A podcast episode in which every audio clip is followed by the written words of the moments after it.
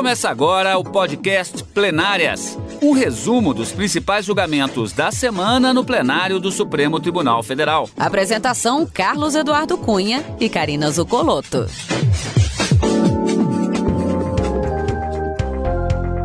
E hoje com os principais momentos das sessões dos dias 12 e 13 de maio de 2021. Karina, de vez em quando é um pouquinho mais complicado de você dar a definição dos temas que foram julgados, porque são temas que muitas vezes são variados. Começa-se com uma questão constitucional, aí de repente você vai para uma questão penal. Essa semana não. Essa semana a gente tem uma expressão jurídica que resume bem como foram os julgamentos da semana: modulação de efeitos. É isso aí, Cadu. Os ministros acabaram decidindo nas do...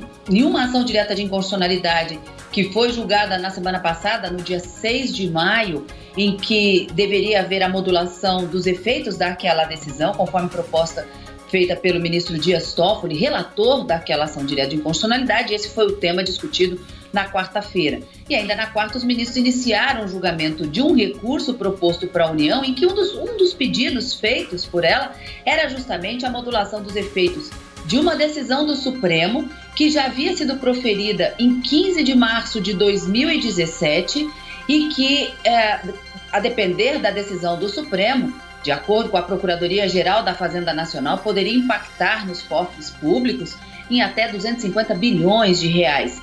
Pedia-se à União de que é, essa decisão do Supremo passasse a valer a partir do julgamento dos embargos de declaração que estava pautado e, como eu disse, o julgamento foi iniciado no dia 12 de maio. Mas essa não foi a decisão dos ministros que acabaram fixando a data do julgamento do recurso extraordinário, 15 de março de 2017.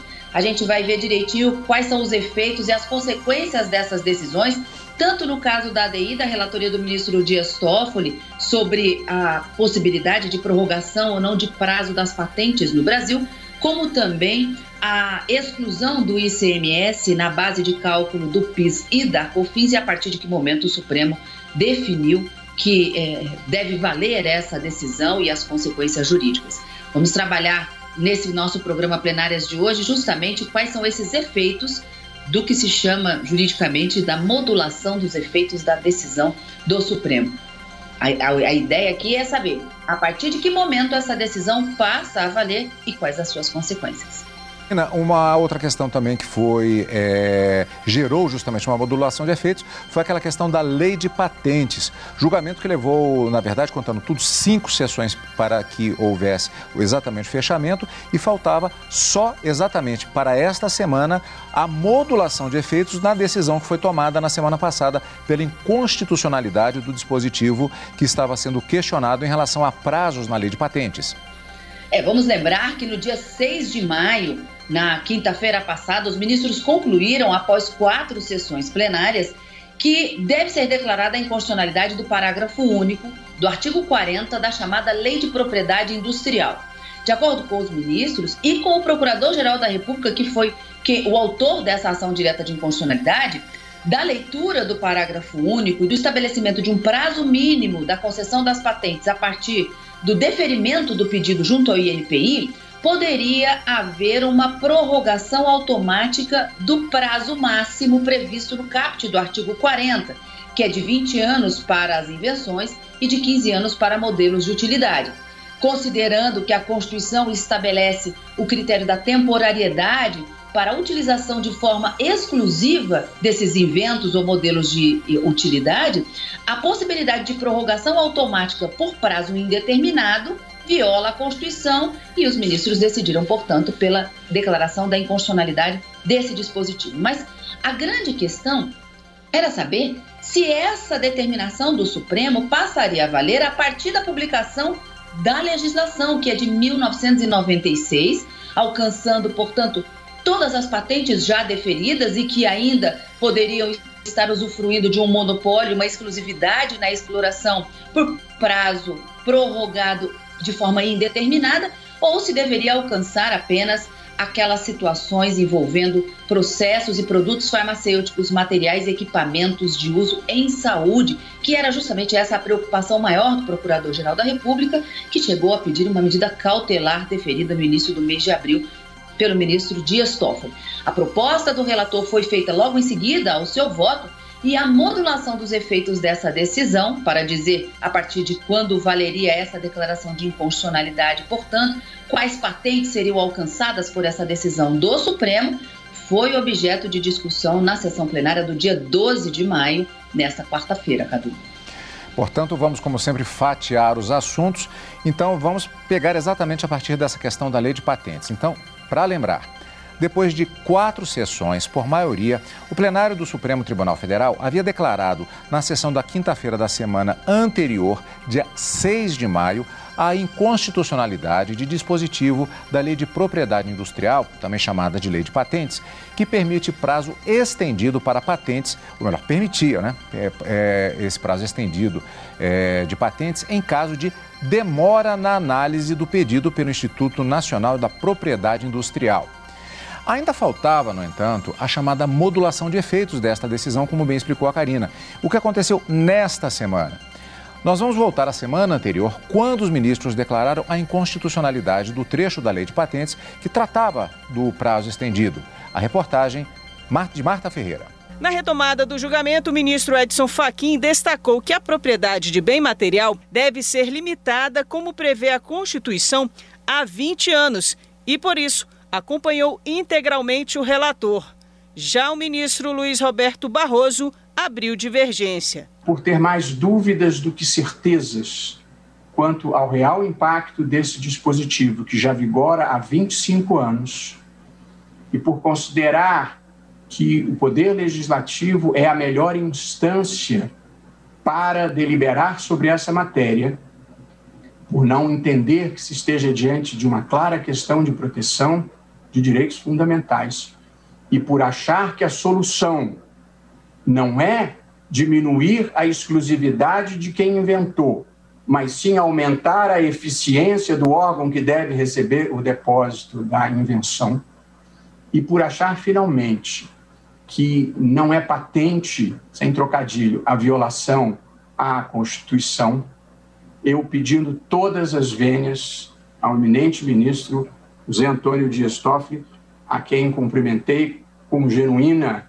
sinceridade, eu estou divergindo, presidente, numa posição é, minoritária. O presidente ministro Luiz Fux também seguiu a divergência. Já as ministras Rosa Weber e Carmen Lúcia e os ministros Ricardo Lewandowski, Gilmar Mendes e Marco Aurélio acompanharam o relator.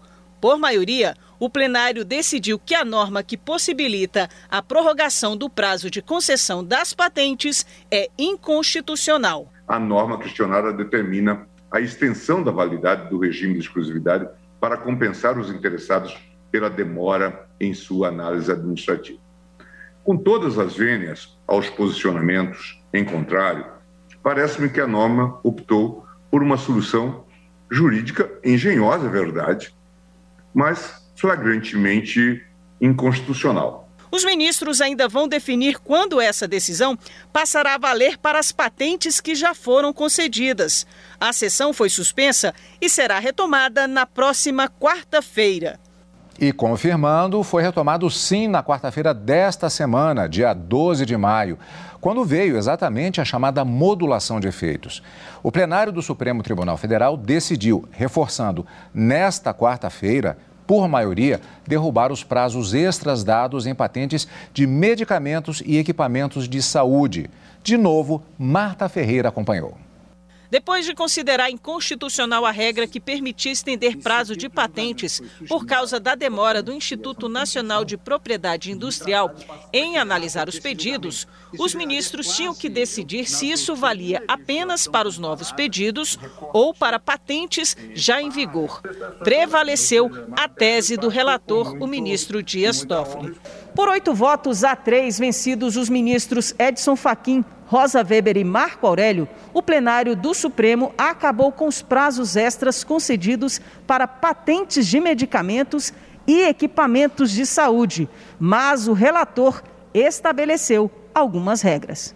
As patentes relacionadas à área da saúde não podem durar mais do que 20 anos.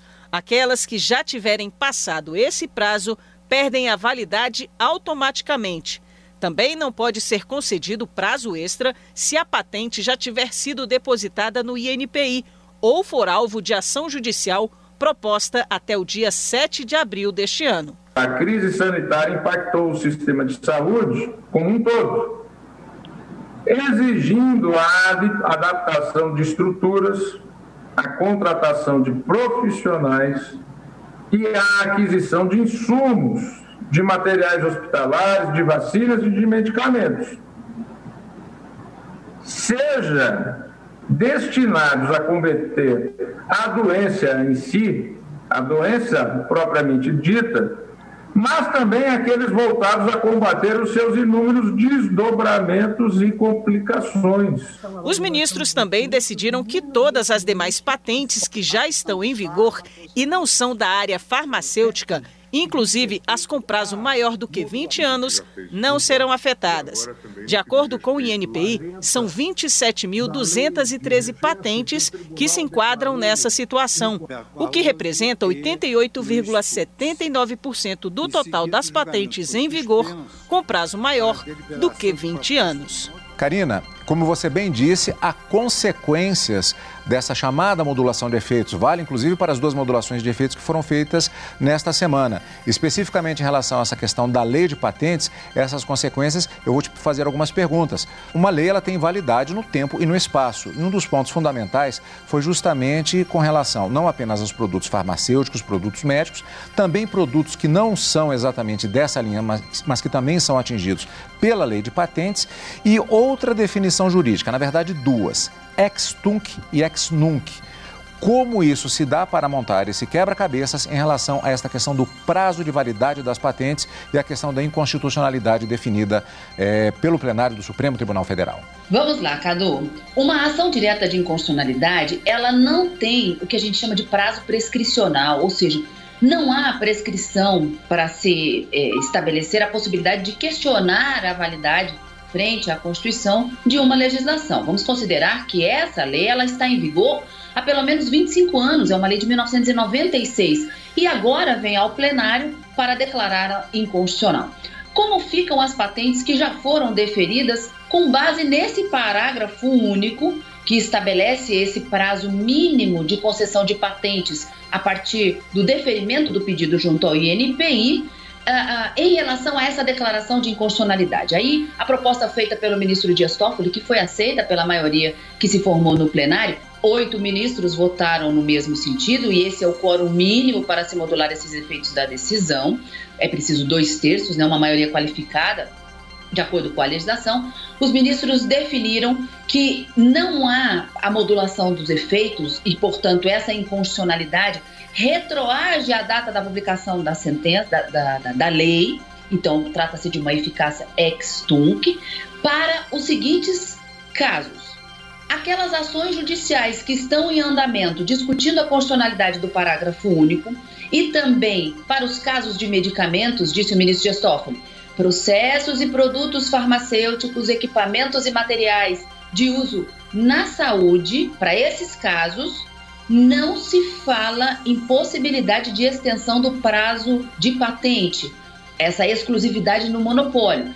Deve ser aplicado para esses casos o caput do artigo 40, ou seja, o prazo de 20 anos, no máximo, para as invenções e o prazo de 15 anos para modelos de utilidade. Se porventura nessas situações já tiver algum caso com mais de 20 anos, deve cessar a exclusividade. E essa era a grande preocupação do Procurador-Geral da República para possibilitar então a quebra das patentes nessas situações de prorrogação de prazo por um, um tempo indeterminado, para possibilitar que outros laboratórios possam uh, uh, é, confeccionar e criarem medicamentos genéricos mais baratos em relação ao tratamento, por exemplo, da Covid, quando sobrevier essa medicação. Com relação aos, às outras patentes, que não essas, não é? Discutir, os casos em discussão judicial ou envolvendo esses medicamentos, as outras patentes, a definição da modulação foi ex nunc, a eficácia da decisão passa a valer a partir da data do julgamento. Dali para frente, significa dizer que aquelas que foram concedidas com prazo estendido permanecem até o final do prazo concedido de acordo com o parágrafo único. Mas aqueles processos também, Cadu, que estão uh, em discussão ainda no INPI, que não foram deferidos, tem que observar também agora essa decisão do Supremo. O prazo máximo previsto no caput do artigo 40 da Lei de Patentes ou da Lei da Propriedade Industrial. Máximo de 20 anos para as invenções, máximo de 15 anos para modelos de utilidade, todos eles contados da data do depósito do pedido feito ao INPI. Cai a regra do prazo mínimo do parágrafo único em razão da inconstitucionalidade declarada por maioria de votos no plenário. Modulação de efeitos aprovada proposta pelo relator do processo, o ministro Dias Toffoli. Na pauta da sessão da mesma quarta-feira, dia 12, o plenário do Supremo Tribunal Federal deveria julgar um outro pedido de modulação de efeitos, dessa vez não apresentado uma proposta do relator, como foi nesse caso, mas sim um pedido que foi encaminhado por meio dos chamados embargos de declaração da Advocacia Geral da União. Foi pedido exatamente é uma modulação de efeitos em relação ao outro processo, desta vez na decisão que considerou inconstitucional a inclusão do ICMS na base de cálculo do PIS e da COFINS. Antes da sessão, Evne Araújo foi conferir do que se tratava. Em 2017, o plenário do Supremo Tribunal Federal decidiu que o ICMS, Imposto sobre Circulação de Mercadorias e Serviços, não faz parte da base de cálculo das duas contribuições destinadas ao financiamento da Seguridade Social no país. O processo tem repercussão geral reconhecida. Nesta quarta-feira, o STF deve julgar embargos de declaração da Advocacia Geral da União, que pede que a decisão só tenha efeito após a data do julgamento do caso. A relatora é a ministra Carmen Lúcia. Em março, o ministro Luiz Fux presidente do Supremo enviou ofício aos presidentes dos tribunais regionais federais pedindo que aguardem a resolução da questão na corte antes da remessa de novos recursos semelhantes ao STF. Para o ministro Fux, a continuidade do envio de casos enquanto não houver decisão definitiva causa insegurança jurídica e tem como consequência o trâmite desnecessário de processos. O julgamento, de fato, foi iniciado na sessão da quarta-feira, dia 12 de maio, com o relatório e o voto da ministra Carmen Lúcia. Foi suspenso ao final da sessão e retomado na sessão do dia seguinte. Vamos direto, portanto, para a sessão da quinta-feira, quando aconteceu o julgamento desta modulação de efeitos. Por maioria, o plenário do Supremo Tribunal Federal decidiu, reforçando, nesta quinta-feira, dia 13 de maio, que deve ser excluído o ICMS da base de cálculo do PIS e da COFINS a partir de 15 de março de 2017, data em que o Supremo decidiu o caso no recurso extraordinário, não na data desse julgamento agora dos embargos de declaração no recurso extraordinário. Então, repetindo, só para a gente deixar bem claro, Houve o julgamento do recurso extraordinário em 2017, o pedido da Advocacia Geral da União para que houvesse a modulação de efeitos tomando aquela data como base e a, o atendimento desse pedido numa determinada proporção que vamos ver agora foi aprovado na sessão plenária desta quinta-feira. A reportagem é de Marta Ferreira. O processo começou com a ação de uma importadora, que alegava ser inconstitucional a inclusão do ICMS na base de cálculo do PIS e da COFINS, que são contribuições para a Seguridade Social. Em 2017, o Supremo decidiu que o ICMS não compõe a base de cálculo dessas contribuições. Para o STF, o PIS e a COFINS devem incidir apenas sobre o valor efetivamente faturado pela empresa com a venda de seus produtos e mercadorias a União recorreu, pedindo que a suspensão da cobrança começasse a valer a partir da data do julgamento desse recurso, os embargos de declaração. A relatora do caso, ministra Carmen Lúcia, votou parcialmente a favor do recurso da União. Ela esclareceu que o ICMS excluído da base de cálculo seja o ICMS destacado na nota fiscal e não o efetivamente pago. Acolheu ainda pedido da União para estabelecer que quem entrou com ação judicial até o dia 15 de março de 2017, data do julgamento do recurso, vai poder receber o que pagou indevidamente de imposto. Recomendo o balizamento dos efeitos do que decidido neste processo para preservar a segurança jurídica, ressalvados os casos ajuizados de desde 15 de março de 2017, ressalvados os casos ajuizados até aquela sessão de julgamento. O plenário, por maioria, acompanhou a relatora. É o impacto financeiro, além da dificuldade de planejamento do orçamento, planejamento orçamentário federal, é, tendo em vista a total impossibilidade de apurar-se a priori os valores que se tornariam é, exigíveis por ano fiscal, essa reposição anterior, isso poderia gerar uma crise econômica sem precedentes. Eu estou nessa linha, subscrevendo, é claro, né, em parte, é, quanto à modulação, o voto de Sua Excelência, a ministra Carmen Lúcia, mas com este é, enfoque, com esta abordagem constante do voto do ministro Nunes Max. O tribunal, por maioria, acolheu empates e embargos para modular os efeitos acolheu empate os embargos para modular os efeitos do julgado nos termos do voto da relatora, vencido neste ponto os ministros Edson Fachin, Rosa Weber e Marco Aurélio, e rejeitou por maioria os embargos quanto à alegação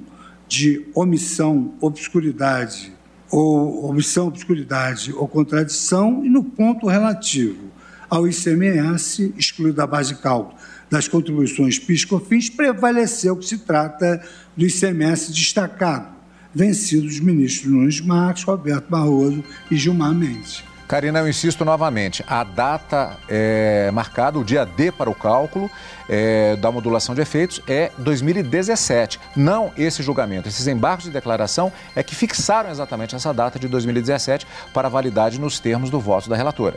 Vamos tentar entender então a partir de que momento e quem é que tem direito de ser restituído nesse ICMS que foi pago então indevidamente ou a maior já que os ministros do Supremo, em 15 de março de 2017, confirmaram agora que essa incidência do ICMS sobre a base de cálculo das duas contribuições sociais, o PIS e a COFINS, é inconstitucional. Eu vou começar de trás para frente, Cadu. O pedido da União era para que a modulação dos efeitos, para que essa decisão de inconstitucionalidade dessa composição do ICMS na base de cálculo das duas contribuições passasse a valer a partir do julgamento dos embargos de declaração, que é o que estava sendo discutido nessa semana. Ou seja, a partir de hoje, dessa data, 14 de, de maio, não poderia mais haver essa incidência. Se os, os ministros do Supremo acatassem essa proposta feita pela União, nenhum valor deveria ser restituído, e era isso que se buscava. No entanto, a maioria que se formou, e uma maioria qualificada de dois terços, oito ministros votaram junto com a relatora, entenderam que o marco temporal para a declaração dessa inconstitucionalidade, para quando a decisão do Supremo passa a valer, é a data do julgamento do recurso extraordinário. Lá atrás, um recurso extraordinário com repercussão geral reconhecida e cuja tese foi fixada nesta data. E a situação acaba se, é, é, se caracterizando da seguinte forma: a ministra disse. Aquelas ações que foram propostas antes da data do julgamento do recurso extraordinário ficam resguardadas, ou seja, aqueles contribuintes que pagaram o ICMS e que estavam discutindo a sua constitucionalidade em juízo terão direito de recebê-lo nos últimos cinco anos, já que esse é o prazo prescricional para se buscar uma restituição de débito, para buscar o, re, o ressarcimento de um tributo pago indevidamente ou a maior. E com relação aos, a, aos casos posteriores a essa data do julgamento, 15 de março de 2017, a gente fala que houve, então, uma, um efeito prospectivo da decisão. Ela passa a valer a partir dali.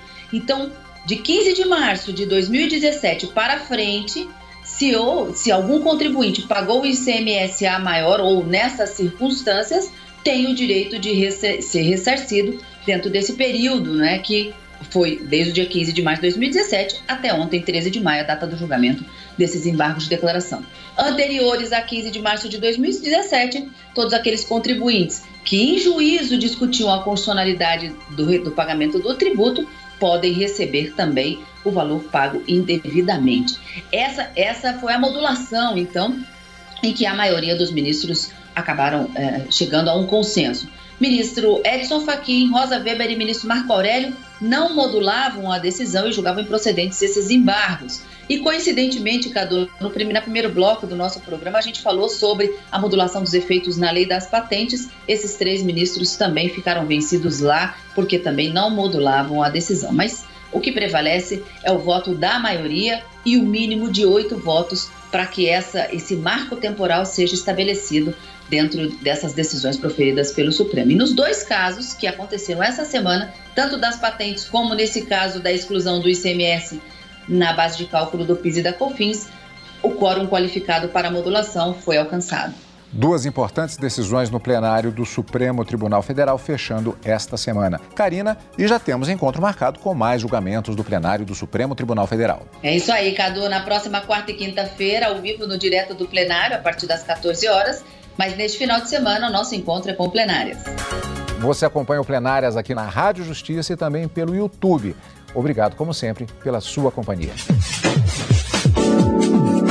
Você acompanhou o podcast Plenárias, um resumo dos principais julgamentos da semana no plenário do Supremo Tribunal Federal. Apresentação: Carlos Eduardo Cunha e Karina Zucolotto.